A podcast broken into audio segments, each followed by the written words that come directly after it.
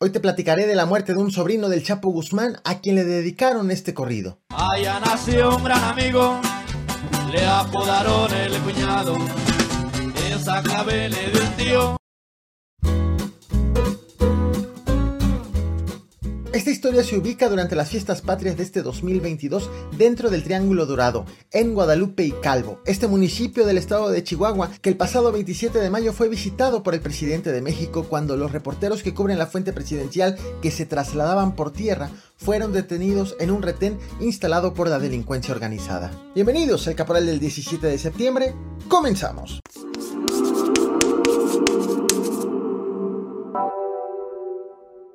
Edel Guzmán, alias el cuñado, es sobrino de Joaquín Guzmán Loera. En el fragmento del corrido que te compartí, que es interpretado por los Alegres del Barranco, se asegura que el apodo le fue puesto por el mismo Chapo a manera de clave.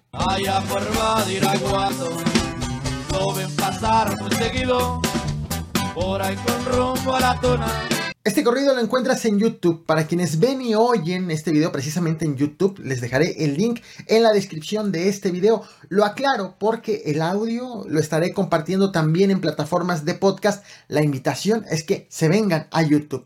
Permíteme ponerte en contexto el lugar en donde ocurrieron los hechos. Guadalupe y Calvo, en ese municipio en donde el 27 de mayo reporteros que cubren la fuente presidencial fueron detenidos por hombres armados que instalaron un retén, los revisaron, les hicieron preguntas y después los dejaron ir con la condición de que le den raid a un señor. Tras ese hecho, inicialmente el retén fue minimizado por las autoridades. Al primero que escucharás a continuación es al presidente Andrés Manuel López Obrador y posteriormente al gobernador de Sinaloa, Rubén Rocha. Hay este, en algunos lugares del país, no solo en Sinaloa, este, personas que este, están eh, actuando eh, pensando que se debe de cuidar una región que no lleven armas eh, y a veces hay confusiones, pero en general todo bien. Y el hecho de que Este, utilicen uniformes tácticos, equipos que se suponen nada más son del ejército, ¿qué le dicen? ¿Cómo, cómo lo toma usted? Eso sucede en Jalisco, sucede en otras partes, está mal, no debe de suceder, pero no solo es el caso de Sinaloa. Yo les diría, arriba Sinaloa. Es exagerar, Marcos, pensar por ese grupito que era una persona. Y eso es eh, poner exactamente lo que hacen los enemigos de Andrés Manuel, exagerar las cosas. ¿Por qué habló el gobernador de Sinaloa? Porque ocurrió durante un tramo que está del lado de Sinaloa. Estamos hablando de una zona que es limítrofe entre Sinaloa y Chihuahua. Tres eh, días después de ese retén, el secretario de Seguridad de Sinaloa tuvo que salir a asegurar que eso no ocurre todos los días y que ya habían realizado operativos y conseguido detenciones. Ese evento es que se trató de un retén eh, con personas armadas ubicados cerca del el camino a Bacacoragua, prácticamente donde se encuentra la desviación hacia Huixopa, muy cerca de San José del Llano. Derivado de ese reporte, se hizo un despliegue inmediatamente en cuanto tuvieron conocimiento las autoridades. Es un área donde de difícil acceso, no tienen comunicación. En cuanto se tuvo comunicación con eh, o, se tuvo nota de este hecho, inmediatamente se desplegaron personal militar y personal de la Secretaría de Seguridad Pública. Se logró el aseguramiento de cuatro personas. Las autoridades aseguraron también que se reforzó la seguridad de la zona con elementos estatales y federales para evitar situaciones como estas.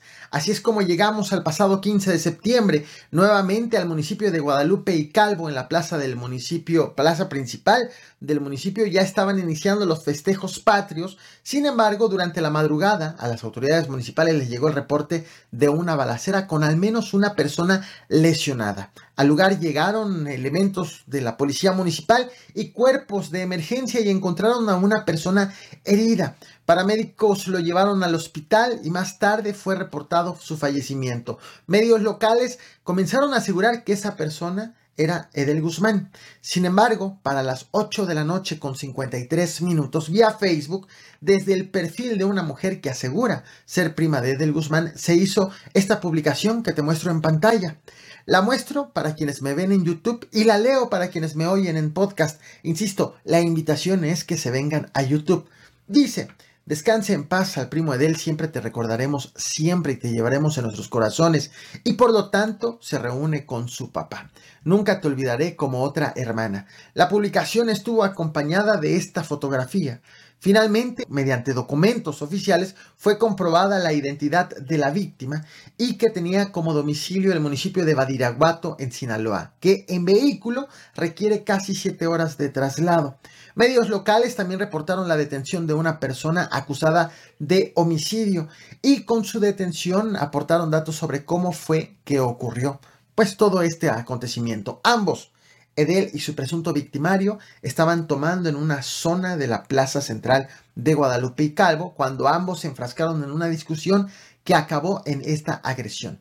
El detenido fue identificado por medios locales como Ubaldino, de 43 años de edad, y tras su detención fue reportado también un fuerte operativo para trasladar al detenido a Chihuahua capital.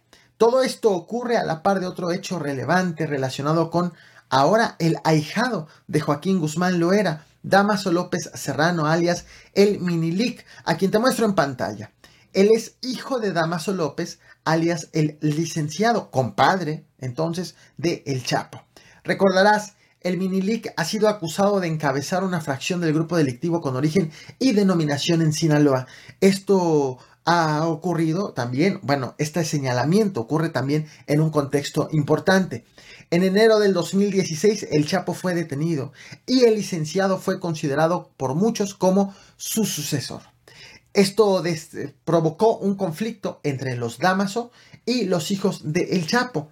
En abril del 2017, el licenciado fue detenido y extraditado a Estados Unidos, en donde se declaró culpable y fue sentenciado a cadena perpetua. Para entonces, su hijo, el Minilic, tomó el control de la fracción que encabezaba su papá, pero Posteriormente fue detenido y también extraditado a los Estados Unidos.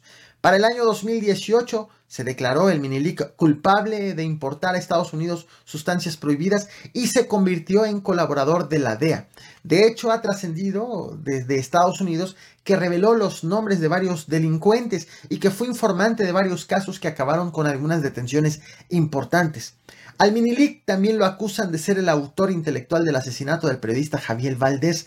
Sin embargo, este proceso está pendiente por desarrollarse en nuestro territorio, en México, no en Estados Unidos. La revista Vice publicó ayer, viernes 16 de septiembre, que una corte federal eh, del sur de California va a liberar a el Minilic tras haber cumplido 72 meses en prisión y tras, tras, haber ofrecido una disculpa pública. Así que, de concretarse por lo señalado por la revista en las próximas horas, será noticia la liberación y queda todavía la incógnita de si el gobierno mexicano logrará su reaprensión para desarrollar el proceso que tiene pendiente en su contra del asesinato del periodista Javier Valdés. El Minilic tiene al menos dos corridos, uno de ellos a cargo de Gerardo Ortiz, quien la cantó en los premios Lo Nuestro en el año 2013. Todo esto en televisión nacional. Te muestro un fragmento de ese corrido y también te dejo el link de la, vaya, el link para que veas el video completo. Te lo dejo en la descripción de esta transmisión.